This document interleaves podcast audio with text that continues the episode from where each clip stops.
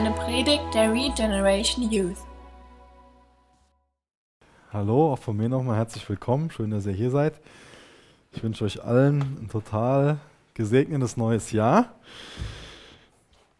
Ja, das letzte Lied, was wir gerade gesungen haben, ich weiß nicht, ob wir das hier unten schon mal gesungen haben. Ähm, ist auf jeden Fall, glaube ich, sehr lange her. Aber ich bin dem Alex sehr dankbar, dass er das ausgewählt hat, weil das mir ziemlich viel bedeutet, weil das ein Lied ist, ähm, so aus der Anfangszeit, wo ich Jesus kennengelernt habe.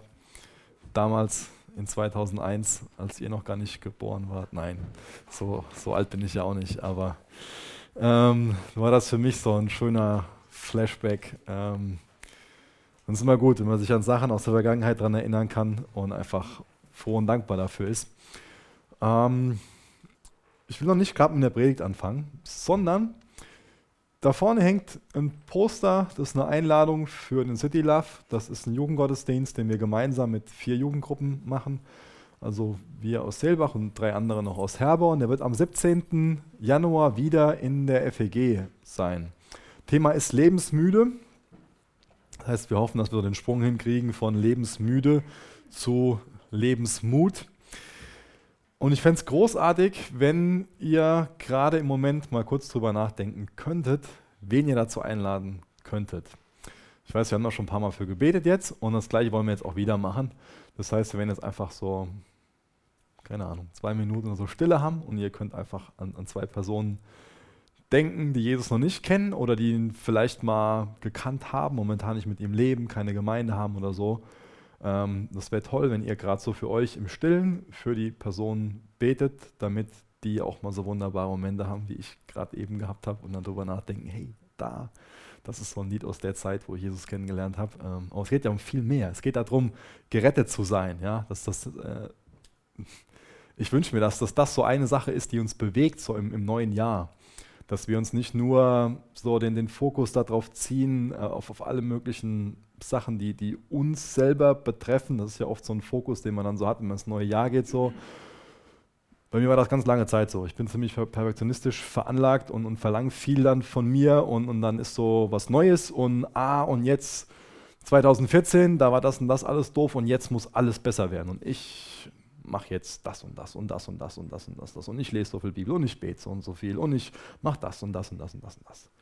Und habe mir jedes Jahr irgendwie so eine Riesenlast aufgelegt und, und, und irgendwie, ähm, ich weiß nicht, ob ihr das kennt, ob ihr das nachempfinden könnt, aber wenn man sich selbst so eine Riesenlast auflegt und von sich selbst Dinge verlangt, die einfach unmenschlich sind, dann macht das das Leben nicht unbedingt einfacher und vor allen Dingen hilft das nicht dabei, dass man eher Ziele erreicht, ähm, und deswegen ist mein Fokus für 2015 nicht perfekt zu werden, sondern einfach weiter aus der Gnade zu leben, weiter das Bewusstsein zu haben. Ich bin ein hoffnungslos verlorener Sünder, aber gerettet durch Gnade.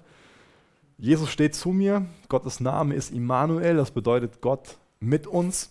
Gott ist in 2015 mit mir, genauso wie es in 2014 war. Und mit seiner Hilfe will ich die Herausforderungen annehmen, die nächstes Jahr anstehen und ähm, will anderen Menschen auch davon weitersagen, dass ich nicht gerettet bin, weil ich irgendwie toll bin oder weil ich irgendwas gemacht habe, womit ich mir Gottes Gnade verdiene, Vergebung verdiene, sondern dass ich einfach gerettet bin, weil Jesus das wollte, weil ich wertgeschätzt bin von ihm. Gerettet aus Gnade. Das ist ein riesengroßes, wunderbares Geschenk. Und das wollen wir, dass das noch viel, viel mehr Leute annehmen. Und deswegen wäre es toll, wenn ihr gerade mal kurz euch Zeit dafür nehmen würdet, für zwei Freunde, Bekannte zu beten, die noch nicht kennen und dann als nächstes nach dem Gebet geht zu denen hin, lade die ein, ihr habt hier so kleine Flyer. Genau. Jesus, danke, dass du mein Retter bist. Danke, dass du nicht auf diese Welt gekommen bist, um uns zu sagen, wie, wie schlecht wir sind oder um uns zu richten, sondern Du bist gekommen, um uns zu retten. Du bist gekommen, um das Verlorene zu suchen. Du bist uns nachgegangen, um uns zu retten. Wir sind erlöst, weil du das Werk am Kreuz vollbracht hast. Und wir leben in dir. Darauf vertrauen wir. Wir sind dir dankbar für dieses Geschenk, für diese Gnade. Wir sind dir dankbar dafür, dass wir in deinen Augen bedeutsam sind. Wir wollen dir ganz neu sagen, dass wir dir folgen wollen, dass wir deine Jünger sein wollen, dass wir deinen Willen tun wollen, dass wir dein Reich bauen wollen. Und Jesus, wir wollen dich bitten für den 17. Januar, dass es ein wunderbarer Abend ist, wo wir dir begegnen, wo einfach deine Gegenwart spürbar ist. Und wir wollen dich bitten, dass ganz viele dahin kommen, die dich noch nicht kennen. Und wir wollen dich bitten, dass sie dich an dem Abend kennenlernen, dass sie erkennen, dass sie Sünder sind, aber dass du ihnen anbietest, sie zu retten, sie zu erlösen von ihrer Schuld. Jesus, hast du uns angeboten. Wir sind dir dankbar, dass du uns gerettet hast. Wir wollen, dass dieses Geschenk noch viel, viel mehr empfangen, Herr. Jesus, wir sind froh, dass wir heute Abend hier sein dürfen, dass wir diese Möglichkeit haben. Wir sind froh für dein Wort und wir sind froh darum, dass du treu sein wirst und durch dein Wort zu uns reden wirst. Möchte ich bitten, dass du uns ein, ein offenes Herz gibst, denn wir wollen von, von dir lernen, zu deinen Füßen sitzen und wollen lernen, was es bedeutet zu glauben. Und wir bitten dich, dass du unseren Glauben stärkst, Herr. In Jesu Namen. Amen. Ja, wir fangen heute das neue Jahr an, indem wir ein ganz wichtiges Kapitel der Bibel abschließen, nämlich Hebräer 11. Das könnt ihr gerne schon mal aufschlagen in euren Bibeln oder in euren Smartphones aufklicken oder was man das auch immer nennen soll. Ich fange in Vers 23 an und werde das Kapitel abschließen. Ich habe die Predigt überschrieben mit Glaube hält durch, denn das Beste kommt zum Schluss. Glaube hält durch, denn das Beste kommt zum Schluss. Ich fange mal in Vers 23 an zu lesen und lese bis Vers 29. Das ist aus der Neues Leben Übersetzung. Durch den Glauben versteckten die Eltern von Mose ihr Kind nach der Geburt drei Monate lang. Sie sahen, dass Gott ihnen ein schönes Kind geschenkt hatte und hatten keine Angst vor dem, was der König ihnen antun konnte. Durch den Glauben weigerte sich Mose, als er erwachsen war, sich als Sohn der Tochter des Pharaos bezeichnen zu lassen. Er zog es vor, mit dem Volk zu leiden, anstatt sich mit dem flüchtigen Vergnügen der Sünde hinzugeben, anstatt sich dem flüchtigen Vergnügen der Sünde hinzugeben. Er hielt die Leiden, die auch Christus auf sich nahm, für besseren Reichtum als die Schätze Ägyptens, denn er sah der großen Belohnung entgegen, die Gott ihm geben würde. Durch den Glauben verließ Mose das Land Ägypten. Er hatte keine Angst vor dem König, sondern ging unerschütterlich weiter, weil er den Blick fest auf den richtete, der unsichtbar ist. Durch den Glauben befahl Mose dem Volk Israel, das Passa zu halten und die Türpfosten mit Blut zu bestreichen, damit der Engel des Todes ihre erstgeborenen Söhne nicht tötete. Durch den Glauben zog das Volk Israel durch das Rote Meer, als wäre es trockenes Land. Doch als die Ägypter sie verfolgten, ertranken sie alle. Ich finde dieses Muster, was in diesem Text drin ist, das könnt ihr gerne nochmal zu Hause durchlesen, so ab Vers 1. Man liest immer wieder durch den Glauben, Punkt, Punkt, Punkt. Und ich wünsche mir aus ganzem Herzen, dass, dass es uns allen gelingt, durch den Glauben 2015 anzugehen. Und deswegen ist es ein wunderbares Thema für heute Abend. Deswegen brauche ich auch heute wieder nicht irgendeinen anderen Text nehmen, um so eine Jahresanfangspredigt zu haben, weil es einfach für uns total bedeutsam sein wird, ein bisschen mehr vielleicht zu erkennen oder vielleicht an das eine oder andere daran erinnert zu werden, was es bedeutet zu glauben. Denn ich bin der festen Überzeugung, dass unser Glaube, die Art und Weise, wie wir 2015 leben, ganz, ganz immens prägen wird. Ich glaube, wir sind uns oft nicht dessen bewusst, was für einen Einfluss unser Glaube hat. Für manch einen bedeutet zu glauben einfach nur gewissen Lehrmeinungen zuzustimmen, also so ein verstandesmäßiges Abnicken. Ja, ich glaube, dass es Gott gibt. Ja, ich glaube auch, dass Jesus da am Kreuz gestorben ist. Und so ein, so ein Haken, ein Haken, ein Haken. Und da hört für sie die Definition von Glauben auf. Aber Glaube ist eigentlich viel besser definiert, dass er eine Beziehung, eine Freundschaft zu Jesus beschreibt. Und ich denke, das ist uns allen bewusst, dass in jeder Beziehung Vertrauen eine riesengroße Rolle spielt. Ja, da, wo in der Beziehung kein Vertrauen zueinander da ist, da wird eine Beziehung nicht mehr wirklich so gelebt, da stirbt eine Beziehung ab. ob das jetzt in einer romantischen Beziehung ist oder ob das einfach nur in, in einer Kumpelfreundschaft ist. Wenn man kein Vertrauen mehr hat, dann gibt man sich nicht mehr preis. Ja? Wenn man schon mal da enttäuscht worden ist, weil irgendwas weitergetratscht worden ist oder irgendwas vorgefallen ist, dann ist man nicht mehr bereit, sich zu öffnen und zu sagen, hey, das, das belastet mich gerade und was denkst du darüber? Oder ich habe Stress da und damit und mit der Schule oder mit den Eltern oder egal, was so das Thema ist. Wenn man nicht mehr vertraut, dann wird die Freundschaft nicht mehr weiter wachsen, wenn man nicht dann bereit ist zu sagen, okay, wir machen hier einen Cut, wir vergeben und fangen neu an. Das heißt, in dieser Beziehung zu Jesus ist Vertrauen immens wichtig. Ich werde nicht eine intime Beziehung zu einer Person haben, der ich nicht vertraue. Und Gott zu vertrauen bedeutet, dass ich glaube, dass das Gottes Wort ist und dass er Menschen befähigt hat, berufen hat, Dinge aufzuschreiben, die nach seinem Willen, nach seinen Gedanken sind, dass er ihnen Dinge eingehaucht hat. Und dann glaubt man, dass das, was da steht in dieser Bibel, dass das Gottes Wort ist. Und zu glauben bedeutet, Gott beim Wort zu nehmen. Eine Freundschaft zu Jesus zu haben und darauf zu vertrauen, dass das, was in seinem Wort steht, dass es Wahrheit ist, dass er zu seinen Versprechen stehen wird. Das bedeutet es zu glauben. Ich will euch kurz ein bisschen Hintergrund erklären, warum das so ein großartiges Beispiel von, von echtem Glauben ist, was, was Mose hier betrifft.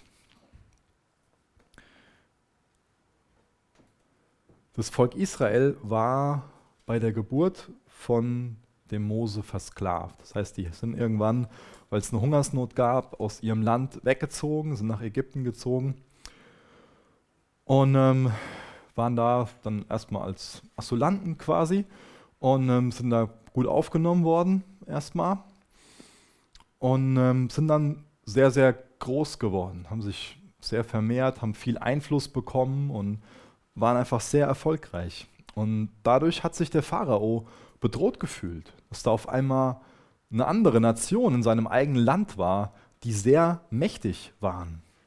Und da hat sich der Pharao ausgedacht, hey, das kann ich angehen, dass da so eine Bedrohung für mich ist. Und deswegen hat er beschlossen, dass alle männlichen Kinder der Hebräer, der Israeliten also, dass die in den Nil geworfen werden sollen. Das ist genau die Zeit, in der Mose geboren wird. Das heißt, Moses Leben war bedroht. Und deswegen haben sich die Eltern von dem Mose gedacht, hey, das kann nicht sein, dass wir, dass bald jemand, es wird auf jeden Fall so sein, dass bald jemand vorbeikommt und das Kind abholen will, um es zu töten. Alles, was uns übrig bleibt, ist, wir, wir machen so, ein, wir flechten so ein Körbchen, legen unser Kind da rein und, und, und geben es quasi in Gottes Hände, setzen es im Nil ab. Und wir vertrauen Gott, dass er sich schon kümmern wird. Und genau das hat Gott gemacht. Gott hat sich gekümmert. Die Tochter von dem Pharao kam eines Tages zum Baden da vorbei, hat das Kind gesehen, wahrscheinlich erstmal das Geschrei gehört, ist darauf aufmerksam geworden und, und hat es aufgenommen. Und dadurch ist Mose nicht ja, getötet worden. Und so eine Geschichte kann nur Gott schreiben. Denn die Tochter von dem Pharao hat dann natürlich jemanden gesucht, die auf den Mose wiederum aufpassen kann und ist dann auf Moses Mutter gestoßen. Und dadurch konnte sich Moses Mutter wieder um ihr Kind kümmern. Das ist eine Geschichte, die nur Gott schreiben kann. Und durch die ganze Sache, dadurch, dass er quasi jetzt Adoptivsohn von der Pharao-Tochter ist, wird Mose zum Kronprinz Ägyptens. So eine Geschichte kann nur Gott schreiben.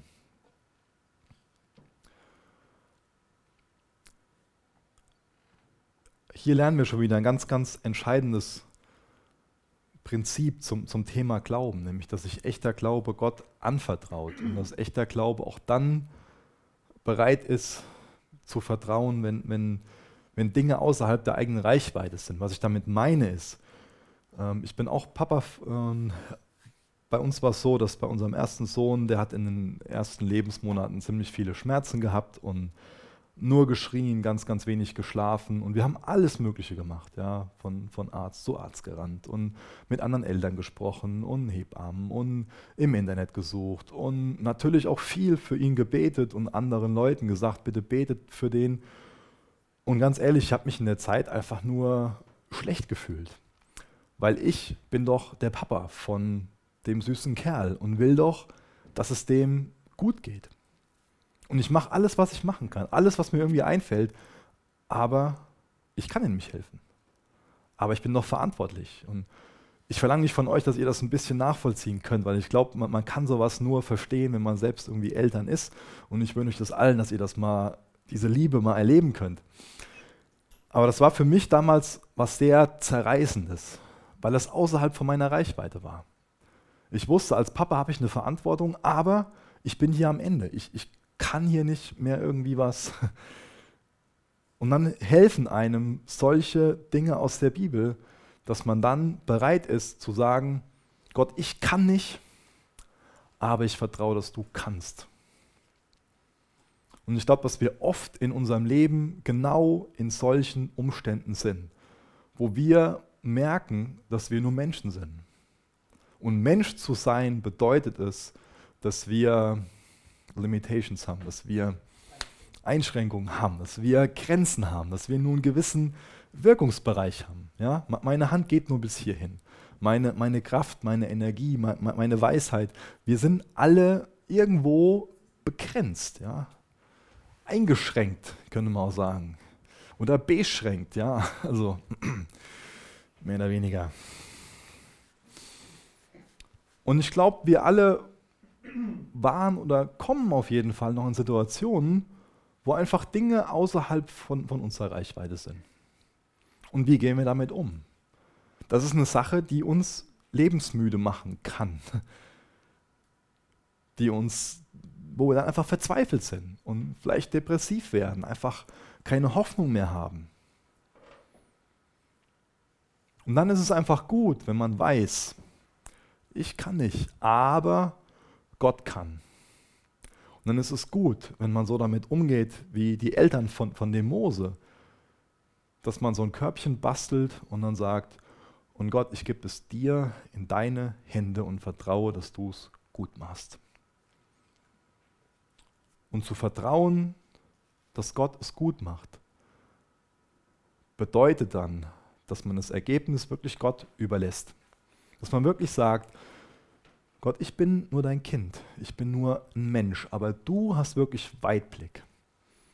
Du weißt wirklich, du kriegst alles mit, du bist Gott. Du hast keine Einschränkungen. Du bist nicht an diese Dimensionen gebunden, an die wir gebunden sind. Du bist nicht an die Dimension Zeit gebunden, an die Dimension Raum gebunden. Du kannst überall gleichzeitig sein. Du kannst gerade in dem Moment von vor 2000 Jahren sein und in der Zukunft. Und, und du hast, also, ist ja für uns gar nicht vorstellbar, ja.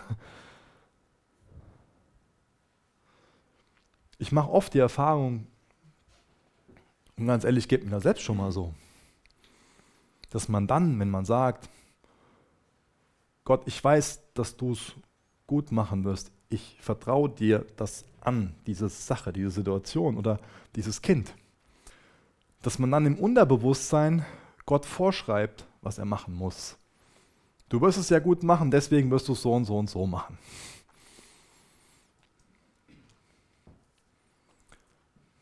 Aber das ist ja kein, kein Glaube, das ist ja irgendwie so dieser Versuch, Gott vorzuschreiben, was er machen soll. Zu glauben bedeutet zu sagen, Gott, hier ist es. Ich vertraue, dass du es gut machst. Punkt. Ich lese nochmal Vers 24 vor. Durch den Glauben weigerte sich Mose, als er erwachsen war, sich als Sohn der Tochter des Pharaos bezeichnen zu lassen. Der Mose hätte als Thronfolger einfach in Saus und Braus in Ägypten leben können.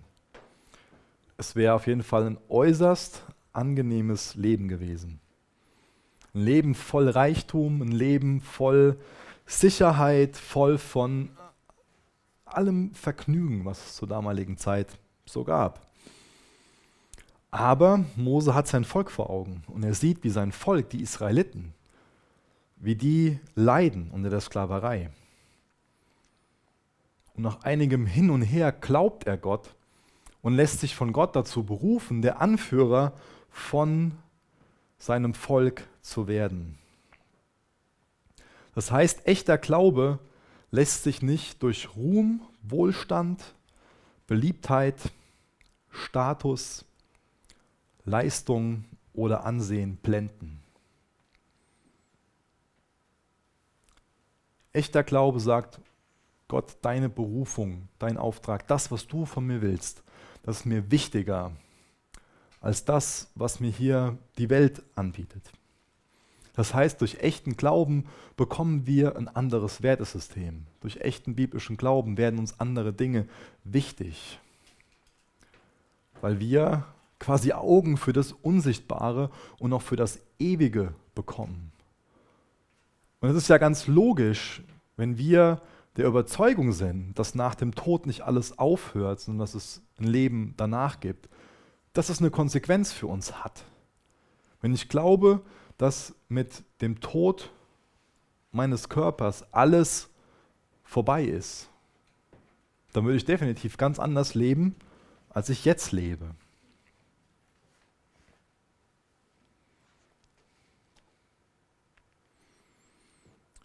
Durch den Glauben ist der Mose bereit, Ägypten zu verlassen, diese, diese Verlockung hinter sich zu lassen. Was ist in diesem Sinne so dein Ägypten? Und bist du bereit, das, dieses Ägypten hinter dir zu lassen? Ich lese nochmal Vers 26 vor. Er hielt die Leiden, die auch Christus auf sich nahm, für besseren Reichtum als die Schätze Ägyptens. Denn er sah der großen Belohnung entgegen, die Gott ihm geben würde. Ich habe eben schon mal so ein paar Sachen nur angedeutet als ich davon erzählt habe, wie wichtig es mir ist und wie wichtig es uns sein sollte, dass Menschen gerettet werden. Denn er sah der großen Belohnung entgegen, die Gott ihm geben würde. Wir haben so ein kostbares Geschenk von Gott bekommen. Unsere Zeit, unsere Energie, unser Leben. Und das dürfen wir nutzen, um Einfluss zu nehmen auf die Ewigkeit auf Dinge, die, die ewig Bestand haben.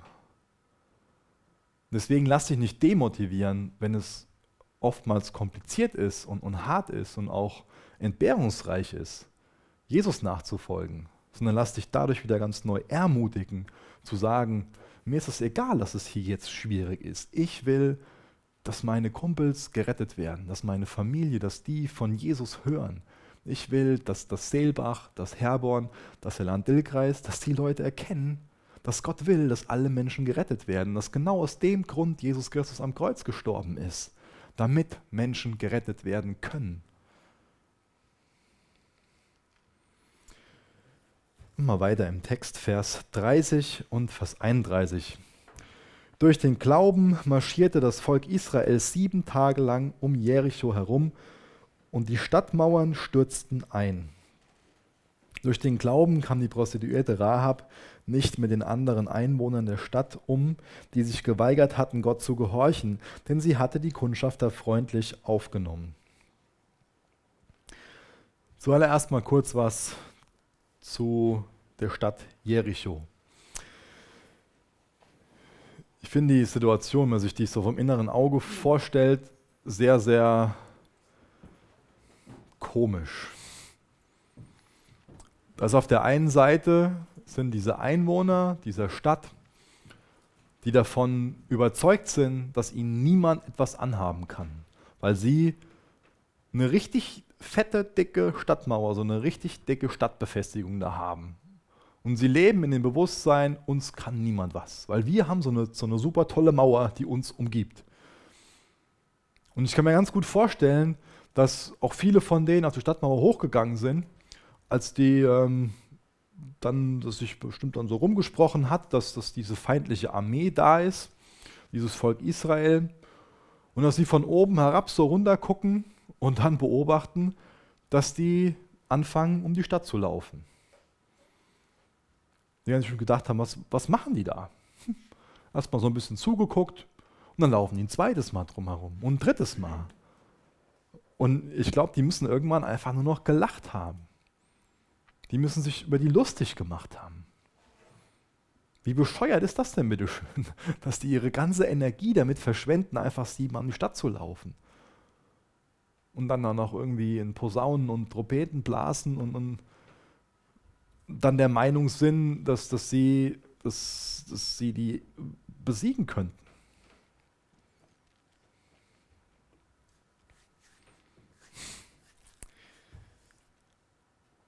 Glaube ist auch bereit dazu, dass man sich auslachen lässt. Glaube ist geduldig und gehorsam. Glaube sagt, auch wenn es mir total bescheuert vorkommt, ich werde siebenmal um die Stadt laufen. Und ich vertraue darauf, dass es Gottes Worte sind. Für mich macht es keinen Sinn, siebenmal um diese Stadt zu laufen und zu meinen, dass ich dann diese Stadt besiegen kann. Aber Gott, du hast es gesagt und deswegen gehe ich siebenmal um die Stadt rum. Und ich glaube, dass wir viel zu oft, sprichwörtlich, bei der sechsten Umrundung stehen bleiben. Jetzt habe ich so lange gebetet, ist immer nichts passiert. Hm, kümmert sich Gott anscheinend nicht drum. Oder, oder andere Beispiele. Ich glaube, wir geben oft zu schnell auf und sind nicht bereit, ein siebtes Mal drumherum zu gehen.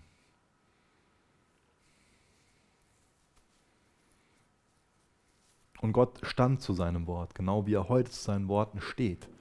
Die Mauern sind gefallen. Und dann hat keiner mehr gelacht von denen. Und dann wird im Zusammenhang mit dieser Stadt Jericho noch diese Prostituierte Rahab genannt. Bevor diese Stadt eingenommen werden sollte, hat der Josua ähm, Speer ähm, rausgeschickt und diese Späher sind dieser Rahab begegnet. Diese Rahab ist, wie ich schon gesagt habe, wie wir gelesen haben, Prostituierte gewesen und sie war keine Jüdin. Und trotzdem glaubt sie Gott. Sie hat die Späher bei sich aufgenommen, beherbergt und darauf vertraut, dass Gott sie und ihre Familie verschonen wird. Ich lese mal Josua 2, Vers 10, braucht ihr nicht aufschlagen. Josua 2, Vers 10 und 11. Denn wir haben gehört, wie der Herr euch trockenen Fußes durch das Rote Meer gebracht hat, als ihr aus Ägypten auszogt. Wir wissen auch, was ihr Sihon und Og, den beiden Amoriterkönigen jenseits des Jordan angetan habt, deren Völker ihr völlig vernichtet habt. Als wir das hörten, ängstigten wir uns schrecklich. Keiner hat noch den Mut zu kämpfen.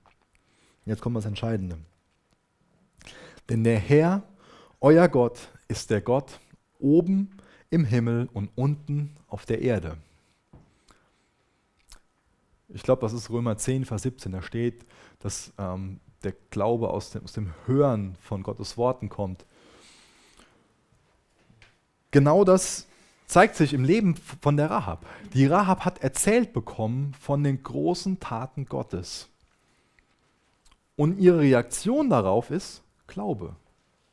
Die sagt, hey, wenn, wenn Gott das und das gemacht hat, dann will ich mich auf seine Seite schlagen. Deswegen vertraut sie Gott, weil sie davon gehört hat, was Gott so gemacht hat. So funktioniert Glaube. Deswegen, wenn dein Glaube schwach ist, dann lest dir Gottes Wort durch. Dann lest dir durch, was er so schon alles gemacht hat. Gerade auch in, in 2. Mose oder, oder in Josua. Das sind so viele wunderbare Geschichten, die unseren Glauben einfach auffrischen werden. Oder wenn du willst, dass jemand anderes glaubt, versteht, dass Jesus nicht nur ein toller moralischer Lehrer ist, sondern dass er Gott ist, dann erzähl ihm von den großen Taten Gottes. Erzähl ihm Geschichten aus der Bibel. Oder erzähl ihm Geschichten aus deinem eigenen Leben. Das ist eine wunderbare Art und Weise, Jesus weiterzugeben, indem du von, von deinen Sachen, die du erlebt hast, erzählst. Ich finde es toll, dass wir durch die Rahab so ein weiteres Prinzip zum Thema Glauben lernen. Nämlich der Glaube hilft uns, Buße zu tun. Glaube hilft uns, umzukehren und dann das Richtige zu tun. Der Glaube hilft uns, unsere Vergangenheit hinter uns zu lassen. Das finde ich total wertvoll. Nicht, dass wir nur Schlechtes in unserer Vergangenheit haben. Es sind bestimmt viele Dinge, die wir nicht hinter uns lassen wollen, die wir, die wir gerne weiterhin mit uns rumtragen wollen. Aber ich glaube, wir alle haben auch Sachen, genau wie die Rahab in unserer Vergangenheit, wo wir froh drüber sind, dass wir die hinter uns lassen können. Die Rahab hätte nämlich denken können, ach, ich bin eine Prostituierte, was kann Gott schon mit mir anfangen? Ich, ich kann gar nicht mit diesem Gott in Kontakt kommen. Aber die Rahab ist bereit, ihre Vergangenheit hinter sich zu lassen. Ich glaube, dass wir oft ein größeres Problem mit unserer Vergangenheit, mit unserer Schuld haben, als es Gott hat. Weil Gott hat das Problem ja gelöst. Sein Sohn ist dafür am Kreuz gestorben. Deswegen lass deine Schuld am Kreuz, lass deine Vergangenheit am, am Kreuz. Schau auf Jesus, folg ihm nach. Durch den Glauben lassen wir unsere Vergangenheit hinter uns zurück. Jetzt lese ich mal Vers 32 bis zum Schluss. Wie viel soll ich noch aufzählen? Nee, nicht ganz bis zum Schluss, bis Vers 38. Wie viel soll ich noch aufzählen? Es würde zu lange dauern, all die Geschichten über den Glauben von Gideon, Barak, Simson, Jephthah, David, Samuel und all den Propheten zu erzählen. Durch den Glauben haben sie Königreiche bezwungen, mit Gerechtigkeit regiert und bekommen, was Gott ihnen versprochen hatte. Sie verschlossen Löwen das Maul, löschten Feuerflammen und entkamen der tödlichen Klinge des Schwertes. Ihre Schwäche wurde in Stärke verwandelt. Sie wurden stark im Kampf und schlugen ganze Armeen in die Flucht. Frauen erhielten ihre geliebten Angehörigen aus dem Tod zurück, doch andere vertrauten Gott und wurden gefoltert, weil sie lieber starben, als sich von Gott abzuwenden und freizukommen. Sie setzten ihre Hoffnung auf die Auferstehung zu einem besseren Leben. Einige wurden verspottet und ausgepeitscht, wieder andere wurden im Gefängnis angekettet. Manche starben durch Steinigung, andere wurden zersägt, wieder andere mit dem Schwert getötet. Einige gingen in Schaf- oder Ziegenfällen umher, litten Hunger und wurden unterdrückt oder misshandelt.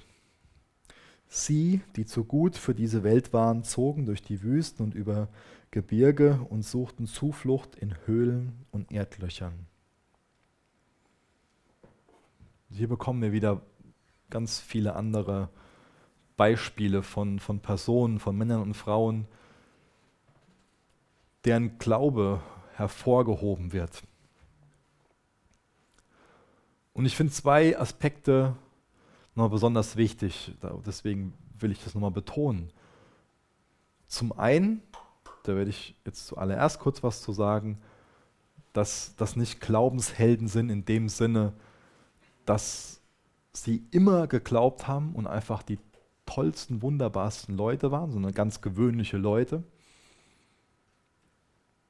Und zum anderen dieser Aspekt, das da erwähnt wird, zum einen, ich finde find diesen Kontrast immer wieder, wieder so interessant, ähm, so in, in Vers 34 oder auch schon vor in Vers 33 steht dann, sie verschlossen Löwen das Maul, löschten Feuerflammen, entkamen der tödlichen Klinge des Schwertes, Ihre Schwäche wurde in Stärke verwandelt. Sie wurden stark im Kampf, schlugen ganz Armenien und, und so weiter. Und dann, ähm, dass sogar Leute aus dem Tod wieder zurückgeholt wurden, neues Leben bekommen haben.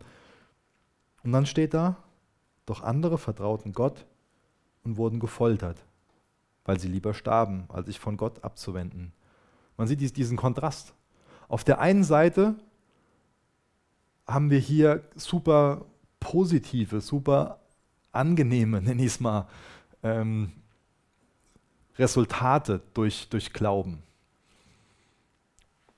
Ich glaube, das ist oft so ein, so ein kritischer Punkt für uns, dass wir meinen, dass wenn wir genug Glauben haben, dann kommt da auch immer was Gutes bei raus. Dann bekommen wir immer positive Resultate.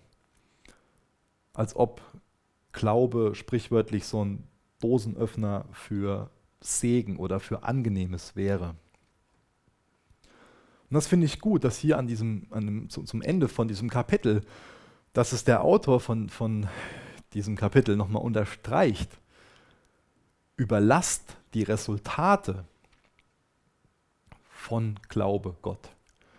Das ist eine ganz, ganz wichtige Sache, dass du das für dich, für dein Glaubensleben lernst. Nicht Gott die Resultate, also das Ergebnis, das was die, die Frucht von dem, von dem Glauben. Das ist eine Sache, die du Gott überlassen solltest. Denn es kann sein, dass dadurch Wunder gewirkt werden und einfach krasse Sachen passieren, wo alle nur einfach da stehen und staunen, dass das passiert ist. Aber es kann auch sein, dass genau das Gegenteil passiert. Vers 36 zum Beispiel. Einige wurden verspottet, ausgepeitscht, im Gefängnis angekettet. Manche wurden gesteinigt, zersägt, mit dem Schwert getötet. Das ist wichtig. Das habe ich eben schon mal betont. Überlass die Resultate, überlass die Ergebnisse von deinem Glauben Gott. Und dann zurück zu dem Punkt, den ich eigentlich als erstes beschreiben wollte. Das sind gewöhnliche Leute, die Gott außergewöhnlich gebraucht. Das ist oft wieder so ein Ergebnis von Glaube. Dass Gott was Außergewöhnliches durch gewöhnliche Leute macht. Das ist eine Sache, die mich unheimlich ermutigt, die, die, mich, die mich stärkt, die mir Hoffnung für uns alle gibt.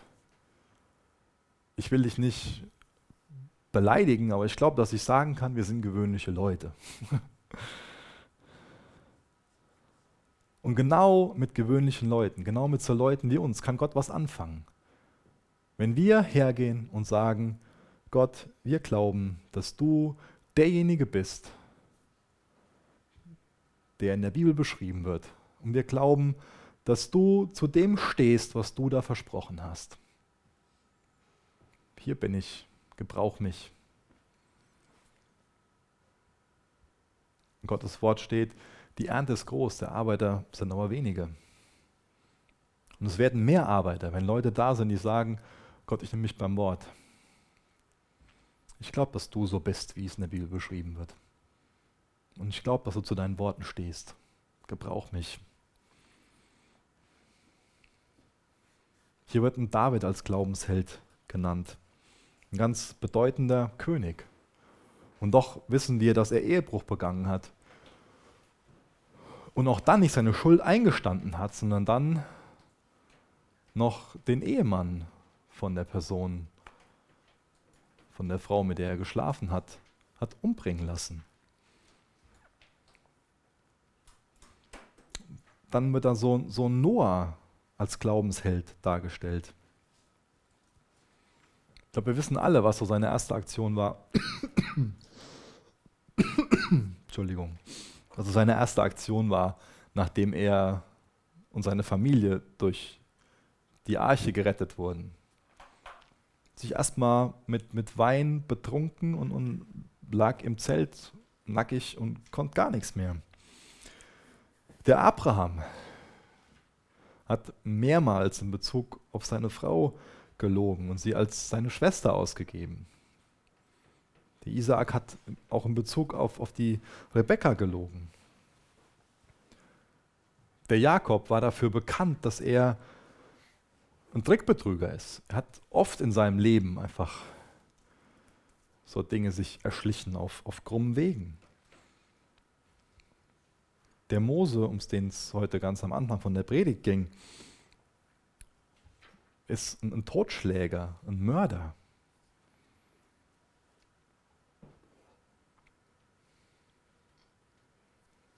Gott gebraucht sündige Menschen. Gott gebraucht gewöhnliche Menschen, um sein Reich zu bauen.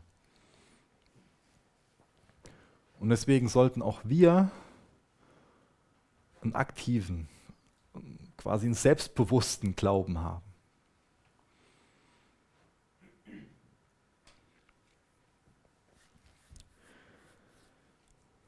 Ich lese mal die letzten beiden Verse vor. An all diesen Menschen, so Vers 39 und Vers 40 aus Kapitel 11, an all diesen Menschen hatte Gott wegen ihres Glaubens Freude, doch keiner von ihnen empfing das, was Gott versprochen hatte. Denn Gott hatte weit Besseres für uns vorgesehen.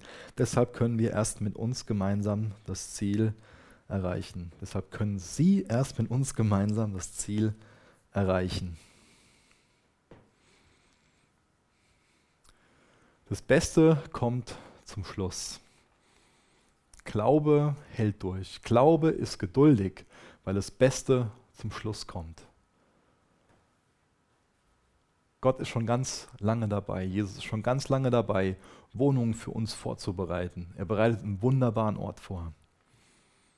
Es ist wichtig, jetzt schon zu glauben, dass Gott die tiefsten Bedürfnisse im Inneren unseres Herzens kennt und dass er die erfüllen wird. Es ist wichtig, dass, dass wir in dem Bewusstsein jetzt schon leben, dass Gott sich um uns kümmert, dass er ein liebender Vater ist, der sich wunderbar um seine Kinder kümmert. Viel, viel besser als, als jeder Vater hier auf der Erde, als jede Mutter hier auf der Erde das irgendwie tun kann. Und er wird es noch in einer ganz anderen Dimension in der Ewigkeit tun. Denn Gott hat weit Besseres für uns vorgesehen. Deshalb können sie erst mit uns gemeinsam das Ziel erreichen. In diesem Sinne ist der Himmel das Ziel. Dann sind wir vereint mit allen Leuten, die an Jesus glauben. Inwieweit beeinflusst das dein Jahr 2015? Wenn du dieses Ziel hast, wenn du weißt, dieses Ziel hat Gott mit dir. Ich finde es wichtig, in dem Bewusstsein zu leben. Gottes Ziel mit uns ist, dass er uns, dass, dass wir in, in, zu diesem Ort kommen, den er gerade für uns vorbereitet. Ich habe das schon öfter gesagt. Gott hat in sechs Tagen die Welt erschaffen. Wie, wie wunderbar wird das werden? Wie wunderbar wird dieser Ort werden, wo er jetzt schon seit so viel tausend Jahren dran ist. Ich, ich bin davon überzeugt, dass wir nur so wenig über diesen Ort wissen weil es einfach überhaupt nicht in unseren Kopf passen würde. Wir das gar nicht verstehen könnten, erfassen könnten, was, was Gott da gerade am Kreieren ist für uns. Und wie beeinflusst das deinen Glauben? Wie beeinflusst das dein Leben? Die Art und Weise, wie du 2015 lebst. Was hast du für, für Ziele für 2015, wenn du den Himmel vor Augen hast?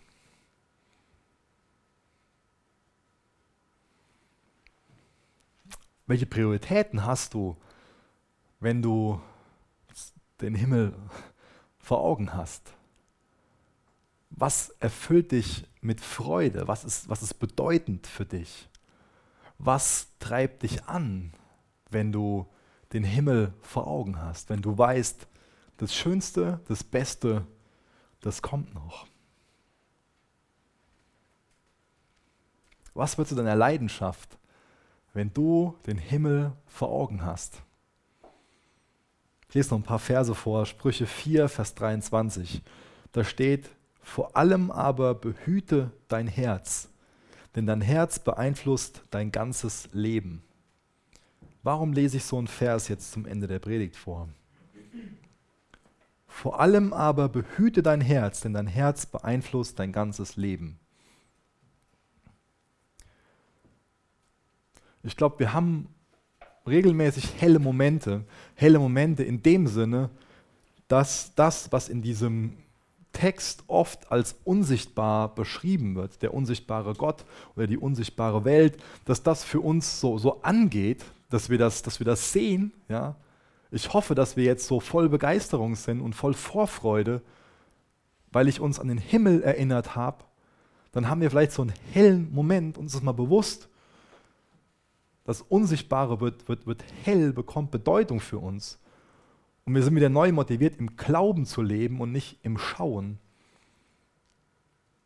Und das ist wichtig, dass wir da unser Herz behüten, dass unser Herz sich nicht an das hängt, was wir gerade so, so sehen, sondern dass wir unser Herz behüten und an die Dinge hängen, die mal in so hellen Momenten vor unserem Auge sichtbar werden. Häng dein Herz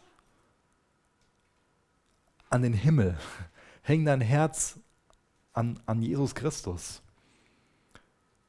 Vor allem aber behüte dein Herz, denn dein Herz beeinflusst dein ganzes Leben.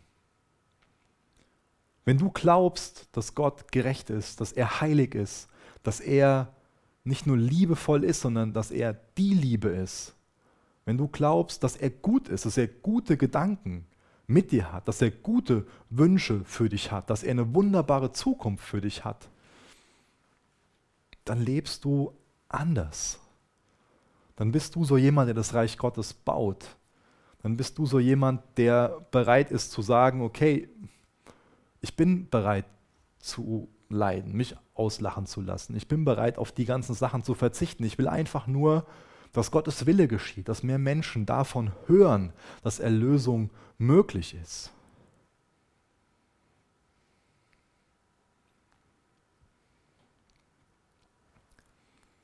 Denk nicht nur an die Dinge, an die Umstände, an die Sachen, die du nicht ändern kannst in Bezug auf 2015, sondern sei dir im Klaren darüber.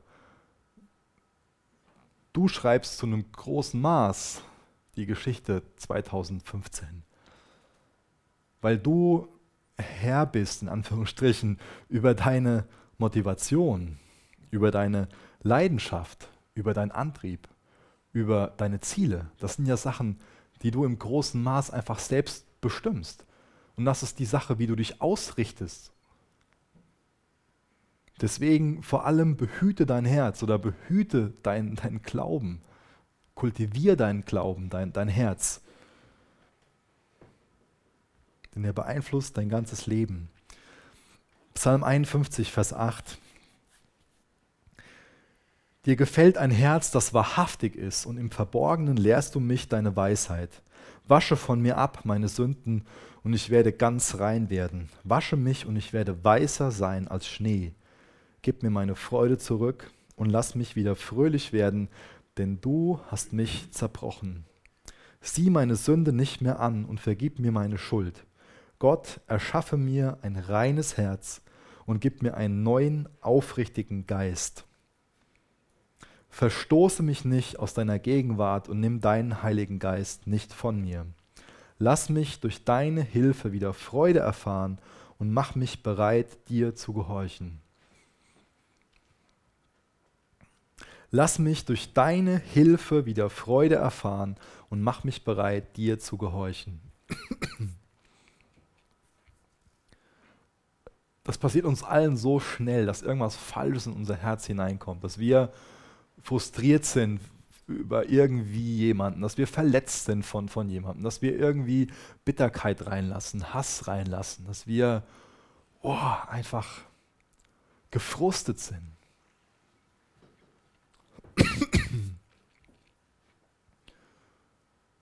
Und das sind viele Sachen, die uns dann, um zu dem Bild von eben zurückzukommen, das Licht ausknipsen. Dass wir wieder nur das sehen, was wir mit unseren menschlichen Augen sehen können. Dass wir blind werden auf unseren geistlichen Augen.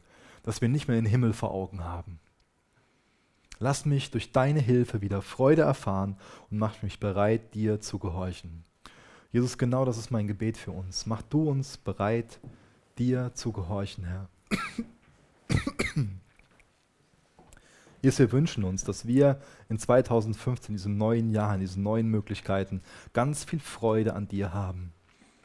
Jesus, gib uns diesen kindlichen Glauben, dieses kindliche Vertrauen, dass du derjenige bist, der du in deinem Wort beschreibst zu sein. Und wir bitten dich, Herr, dass wir diesen Glauben haben, dass du dich an das halten wirst, was du in deinem Wort versprochen hast. Jetzt, wenn wir zurückgucken, dann erkennen wir, dass du treu bist, dass du gut bist. Du bist die Liebe. Jesus, bitte nutze den Abend noch, um uns zu ermutigen und in deine Gegenwart zu ziehen. In Jesu Namen. Amen. Danke für das Anhören der Predigt. Weitere Informationen findest du unter www.regenerationyouth.de.